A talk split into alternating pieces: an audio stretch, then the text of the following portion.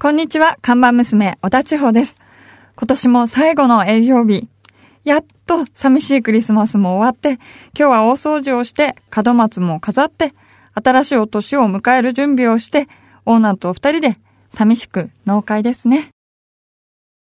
千穂ちゃんお疲れ様。お疲れ様です。いやーもう今年も終わりだね。本当ですね。あれ今日、うちの店今日までだっかな今日が最終日ですね。そうかそうか、はそうなんだよね。お店は今日までで、はい。えーうちのね、編集部は明日かな、あ、まだあるんですね。あるんだよ。副業の方が。副業の方がね、結構あの、雑誌の編集は、はい。こう年末年始か、はい。いろいろ止まっちゃうじゃない。そうですよねまあ印刷所も止まるし、だからね、その一週間ぐらいが止まってしまうんで、その前倒しが結構大変なのよ。え、でも前倒してるから、その、うん年末はゆっくりってわけじゃないんですね。まあだからギリギリまで、ギリギリまでやって、まあ年明け、まあ三が日ぐらいは休んで、はい。で来年はあれだよね、1月の4日が月曜日だから、はい。結構4日始まりの会社多いんだよね。早いですね。そう。まあ、なかなかゆっくり休みってのは取れないんですが、うんまあ、このカフェの方は、ね、はい今日、一応今日で大掃除かそうですね。して、はい。 あと何その寂しい農会って。二人。ちょ、農会はいいけど、寂しいっていうのがちょっと余計じ ゃない。まあ、俺は俺でリア充だから結構。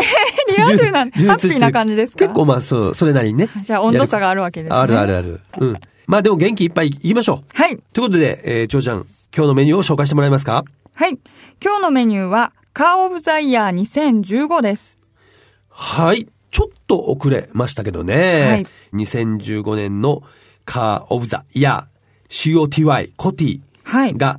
発表になりましたね。なんと今年のカー・オブ・ザ・イヤーは、松田ロードスタはい、おめでとうございます。来たね、松田ロードスター。強いですねどうぞ、長ちゃん的には予想はどうだったのー。いや、いい。来ると新思った型の方の松田ロードスター、すごい顔が好きになったのであ、好みの顔に変わったので、あの私前までは、の NC より、今回の ND、ちょっと釣り目だよね。釣り目好きなんで、うんまあ、結構ね、あの、下馬評では、ロードスターと、ホンダの S660? はい。接戦な感来じでるんじゃないか。なっていうのがあって、はい。言ってた人は、松田は去年も撮ってるのよ。そうですよね。レミオではい。で、まあその前、その前の前の年かな、CX5 も撮ってるから、うんちょっと撮りすぎなんじゃねえかと。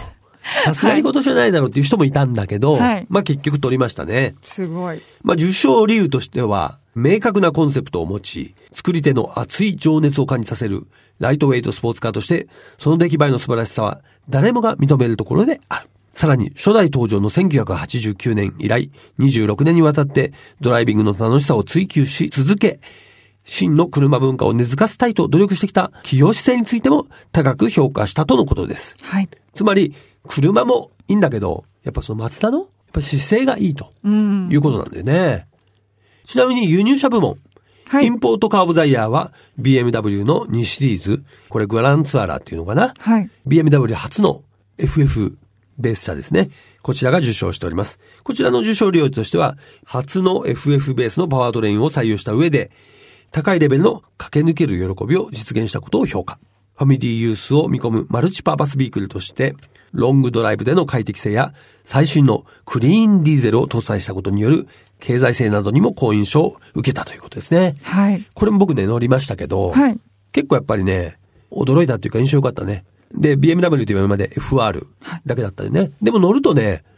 遜色ないっていうか、んはっきり言ってね、普通の人が目をつぶって乗ったら、まあ目つぶって乗っちゃいけないけど、 はい。わかんないと思う、駆動方式。うーうんん、それぐらい。それぐらはいよくできてた。ん全然、だから、BMW といえば、ね、キャッチフレーズ、駆け抜ける喜びですけど、はいまさにそれが体現されたし、2シリーズで7人乗りなんですよ。はい。でも、全然ドライブが楽しめる。ドライビングというかね、そのワインディングロードに行っても楽しめる。ね。ということで、2015年、カーオブザイヤーは、松田ロードスターでした。おめでとうございまあす。りがとうございます。さあ、今日のメニューも紹介したところで、ぼちぼち、今年最後のカフェをオープンしたいと思いますが、リズミープレゼンツナビカーズカフェオープンです。今日は、実は、はい。お客様がいないので、はい。もう我々二人で気楽にやろうよということで、はいね、今日はちょっと僕たちの好きな音楽とか、はい。あとはね、うちの結構お客さん、はいいっぱいいるんですよ。お常連客ささんんがから、はいこんなドライブソングをね、かけてほしいっていうリクエストももらってるんで、はい。本日のナビカーズカフェは、リクエストドライビングソング特集でございます。はい。まあ、今週と来週まあ、来週ってもう来年ですけどね。年明けですね。はい。2週にわたって、ちょっとね、このドライブソングリクエストをやっていこうかなと思いまして。はいそして今週は洋楽編でいきましょう。はいね。ということでね、1曲目なんですけども、横山さんからのリクエストは、ザ・ドゥービー・ブラザーズのロングトレインランニングをお願いします。気分よくどこまでも行けそうな気がするからです。これもあの、イントロが鳴ると、はいギターのカッティングの、もうこのね、あのイントロが鳴るともう本当に車で走り出したくなります。ということで1曲目はこの曲から、ドゥービー・ブラザーズのロングトレインランニング。聞いていただいたのは、ドゥービーブラザーズのロングトレインランニングでした。もうこれはもう1970年代の超ド定番の曲ですけどもね。はいやっぱり今聞いても上がりますね。まあ1曲目はウエストコーストサウンドを聞いてもらったんですが、次はね、もうちょっとハードな方行こうか。はい。ハードロック。ハードロック。うん。やっぱ1970年代ぐらいのロック行きたいね。でね、一つね、結構リクエストが多かった曲があるんですよ。はい。まずはね、安藤さん。なんといっても、ディープパープルのハイウェイスターでしょう。はい。特に、ライブインジャパンバージョンが最高です。嫌なことを忘れられて気分が、スカッとします。ね。目黒さん、ベタですが、ディープパープルのハイウェイスター。海岸線、沈んでいく夕日を横目に見ながらと書いてありますけども。はい。まあ、ハイウェイスタータイトルもそうですけど、これはもうドライブソングの超王道。はい。まあ、ただこのハイウェイスターはあまりにも定番ですから、ちょっとはい今日はですね、はいえー、もう一曲別の天野さんのリクエストですよ。キッスのアルバム、デストロイヤーに収録されている、デトロイト・ロックシティをリクエストします。このバージョンは車のサウンドが効果音として使われていて、気分が上がりますよ。これね、そうなんです。イントロのところに,、はいにですね、はい車のスキル音が、キーキューキューキューとか入ってて、はいこれ運転しながら聞いてると、一瞬ビビるんですよ。あれ自分がそう周りで何かあったかなこれね、本当に気をつけてくださ い。一瞬車運転してる時聞いてると、あれ、俺、滑ってるってなりますけど。ということで、聞いていただきましょう。キスのデトロイト・ロック・シティ。キスでデトロイト・ロック・シティでした。いやー、これいいわ。これはいいでねす、ね。はい。僕もね、学生時代にね、コピーしたんだけど、はい。皆さんなんかあれ、わかりますけど、同世代ですね。やっぱり。そうですこれね。ナやビっカぱーり。ズ世代っていうのかな。はいうん、いいですね。というところで、ね、引き続きいきたいと思いますが、じゃあ次はね、そうですね、可愛いっていうんじゃないですけどね、はい。この絵が、浜島さんからのね、リクエストなんですけども、はい。映画、カーズから、はい。ね、まあこれシェリル・クローのリアル・ゴーンという曲なんですけども、えーどうやらですね、マジイケてるみたいな意味らしいんですね、リアル・ゴーン。これを口ずさみながら高速を走るのもおすすめ。カーズ見ましたよ。長ちゃん見た見ました。ねえ。やっぱこれ車好きなら見たいし、そうですねあとね、あの僕もね、子供と一緒に見たんだけどね。はい。やっぱ車好きのお父さんが絶対子供に見せたい映画なんだよね。うーん、なるほど。うん、一緒に親子ではい。楽しめるじゃない。そうですね。ね。はい。このね、実は、このカーズのサントラもすごくい。はい。はいい。ね。やっぱこう、まさにドライブソングの宝庫だと思いますけどまねあ、。集結してるわけですね。はい。その中でも、まあこのロックなイントロとね、シェルクローのボーカル、これは上がるんじゃないでしょうか。聞いてください。今ね、聞きながら車に乗ってる人は、はいスピード注意ですから。そうですね。気をつけてください。はい。シェリル・クローでリアル・ゴーン。聞いていただきましたのは、シェリル・クローでリアル・ゴーン。マジイケてる。という意味らしいです。はいえーということでね、農会っていうことでね、はいまあ気ままにやってますけど、はい結構リクエスト紹介しきれないね、本当にすごいたくさんもらってるんですよ。いただきましたね。ちょっと今、あの、ざっと紹介しますよ、僕気になってる。川野さん、河野さんかなボズスキャッグスのトワイライト・ハイウェイです。クレスタの CM で使用されていました。はい。また、当時の彼女もお気に入りでした。彼女を家に送っていく際、必ず聞いてました。いいですねいな、これ、いい話 やな。トヨタクレスタっていいね、懐かしいね。うん思い出ソングのわけまあ、ですね。マーク2、チェイサー、クレスタっていうのこれ3兄弟なんですね。マークは2、い3兄弟ね。それから、唐沢さんはですね、はいやっぱりトトのパメラですかね。実家の世田谷から葉山まで海を見に行くときは、必ずザ・セブンスワンをかけていた。これアルバムですね、うんトトの。はい今でも条件反射で、パメラを聞くだけでワクワクしちゃいます。うん。なるほど。それから寺山さんはラリーリーのロンリーフリーウェイ。若かりし頃このアルバムを延々と流しながら湘南をドライブしていました。玉虫さんから、はい。ルイ・アームストロングの What a Wonderful World。ララララン、ラン、ランララランってやつですかあはいあ、なんか CM に使われてたやつそうでですす。ね。 CM に使われてます。ういう愛に溢れた、この曲は聴けば聴くほど心に染みてきます。夕暮れ時のドライブにふと聴きたくなる、そんな一曲です。渋いなあ泣くわ、これもうね。ということでね、定番の曲をたくさんいただいておりますが、一曲かけるのはね、僕、ちょっと実は、こはれい知らなかったんですけど、はいリクエストいただいて聴いてみたら、これはね、なかなかおしゃれで、えードライブにぴったりだなと思った曲を一曲ではかけさせていただきます。はい。ナイトフライトの If You Want It。続いては月替わりで情報をお届けするマンスリーナビ。僕、川西が編集長を務める雑誌、ナビカーズ、元ナビ、そしてバイシクルナビからよりすぐった情報をお届けしていきます。はい。今月はね、モーターサイクルオブザイヤー、通称 MOTY、モティのお話をしてきましたが、はいこのモティとはね、今日も冒頭でご案内したカーオブザイヤー COTY コティと言いますが、まあそれの二輪版ということで、はいまああの、我々ね、作ってる雑誌元ナビが独自に、まあ2015年のね、まあナンバーワンモーターサイクルを決めてしまおうということでやってる企画でございます。ということで、あの、これ実はね、もうすでに12月24日に雑誌が発売になっております。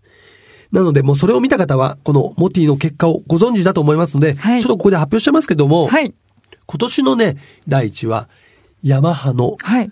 R1 というですね、まあ、スーパースポーツっていうんですか要は、レーサータイプですね。はい。のオートバイになりました。えーやっぱりね、今年は、実はね、ヤマハ強かったんですよ。そうなんですね。まあ、あの、ニューモデルいろいろ出ましたし、はいあと、元 GP、レースでもね、ホルヘ、ロレンソとバレンティーノ・ロッシー選手がね、ワン、ツーで勝ってますし、いろんな意味で2015年オートバイ業界ではね、ヤマハが活躍した年だったなと思いますが、はいえ元ナビ、モーターサイクル・オブ・ザ・イヤーのナンバーワンも、ヤマハの R1 が輝いております。ということで、このモティは、僕も含めて8人のテスターで試乗して、はいその結果で決まったわけですけども、このね、テスターの方々のコメントをですね、今月は毎週聞いていただいておるんですが、今回は最後ですね、お三方のコメント残っていますが、はいすでにあの結果はもう雑誌で発表されておりますけれども、その辺を踏まえた上で聞いていただくのもまた面白いんではないかと思います。では、コメントお聞きください。今年初登場のテスターですねいらっしゃいますレイ君ね、まあ、モデルもやりながら、ね、あのオートバイの道も極めようとしてるですねニューキャラクターということで登場してもらいましたどうですか今回参加してえまず呼んでくださってありがとうございますいえいえいえずっと出たかったのであようやって呼んでいただけてなる本ほど当嬉しくてありがとうございます、とんでもないでいやすでも難しいですね20代もあってで全部がいいし、でそこでコーツつけなきゃいけない、で勝敗じゃないけども順位をつけなきゃいけないっていうのは難しいことですね、でもただどういう人にどういうふうにあ乗ってもらったらいいとかおすすめのしやすさとかおすすめする方法っていうのはやっぱり提案ができるのでそういう意味で同じようなジャンルのもの対抗馬はあれど全部やっぱり違うバイクだったので、そういう意味で乗ってて自分でもすごく面白かったです、うんちなみにこはれい皆さんに伺ってるんですけど、あのレイ君の今日一番今日一番な何だったでしょう難しいんですけど ドゥカティのスクランブラーですねおーなんかあれですねこれだけスーパースポーツとかねあのアドベンチャーバイクが揃った中で結構こう意外といえば意外そうですねなんか電子制御も花盛りな、もう豪華絢爛な今の中で一番ベーシックで何もなくてもこれだけ楽しいんだっていうのがやっぱり逆に珍しいですね、なるほどそうかまあねある意味今日ねちょっとウェットコンディションでしたけどね、はいまあ、そういうものが味方したところもあるかもしれませんけどもなるほどじゃあレイ君の、ね、今日の一押しはドカティスクランブラーだったということで今日は一日ありがとうございましたありがとうございました、テスターの伊丹さんにコメントをいただきたいと思いますが今日20代もう乗られました乗りましたはいどうですか今日ねちょっとね路面もあまりコンディションが良かったとはそうです、言えないですけど、うん乗ってみて乗ってみて、ええ予想通りっちゃ予想通りなんですけど、はい主にやっどうしても今日はタイヤ勝負な面も多々あって、そのバイクの車体とかフレームとかエンジンとかっていうよりも、んタイヤで3割とか4割決まっちゃう感じの場面が、あのいっぱいあったんでそういう意味じゃ、まあ、見た目通り順位で言うと乗りやすい順位で言うとスクランブラーのあのおー車体とコはンいパクトさと、あのエンジンの優しい感じと、はいそれに加えてあの MT60RS あのタイヤのブロックパターンっていうのはこの雨の中じゃちょっとだいぶ優位に働いたかなってドカチいのうスクランブラーねだからそういう意味じゃ電制業がバリバリ効いてそれがあの扱いやすさになってちゃんとなってたのがヤマハの R1 うんですねうんあれはやっぱりその、ね、限界期で全然走れないにしてもあのスライドコントロールとかトラクションコントロールがちゃんとこの雨の中でも機能していて、ううんちなみに伊丹さん的ちょっとここだけの話今日1ナンバーワンは何ですか意外と良かったのが鈴木の GSX-S1000 はいはいはい、うん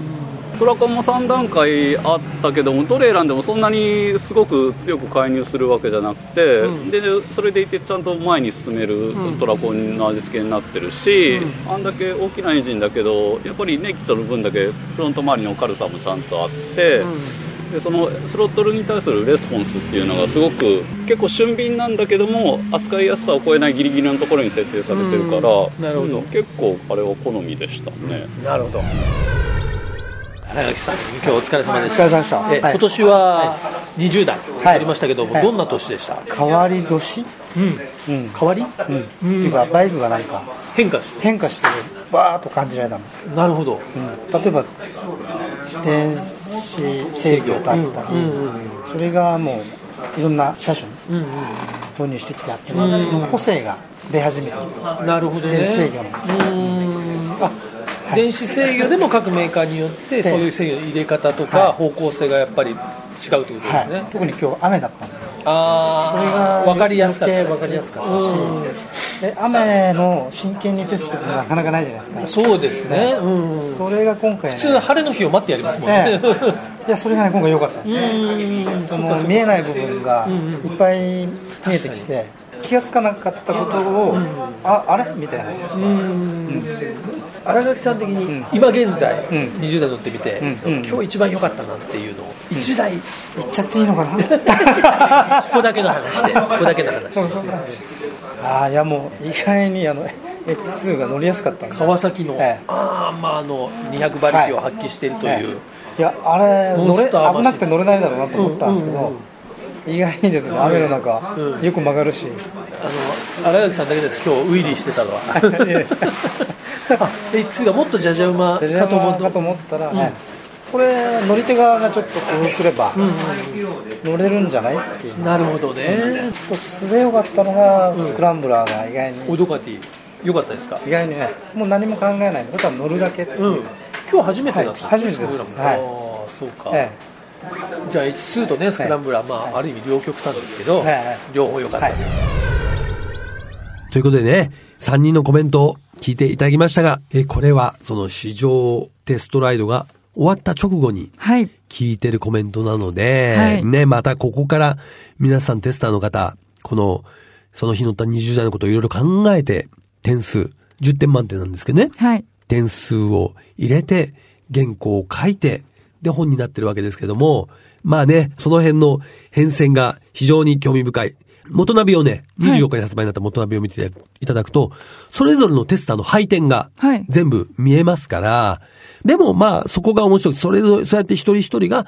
自分で考えた点数がうんガチャンコされて、ランキングが出るというのは、このね、元ナビモーターサイクルオブザイヤーの面白さなので、まあ1位は発表しましたけども、はいそれ以外、ね、20代がどういう順位になってるのか、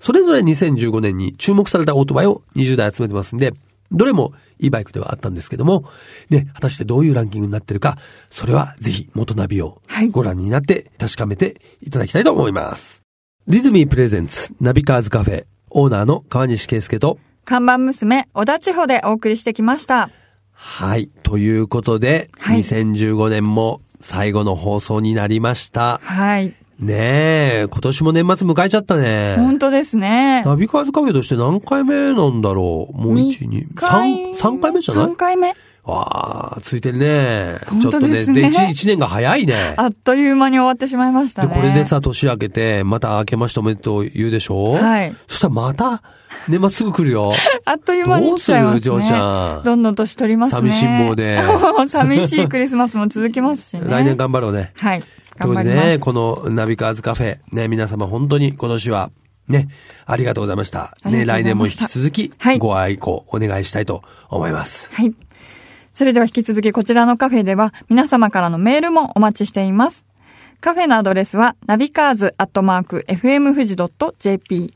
navicars アットマーク FMFUJI.jp までお待ちしております。毎週日曜日午後4時からオープンする車好きが集まるカフェ、ナビカーズカフェ。また来週です。お車を運転中の皆さん、安全運転でお願いします。リズミープレゼンツ、ナビカーズカフェ、オーナーの川西圭介と、看板娘、小田千穂でした。それでは皆さん、楽しいドライブを。来年もご来店お待ちしております。良いお年を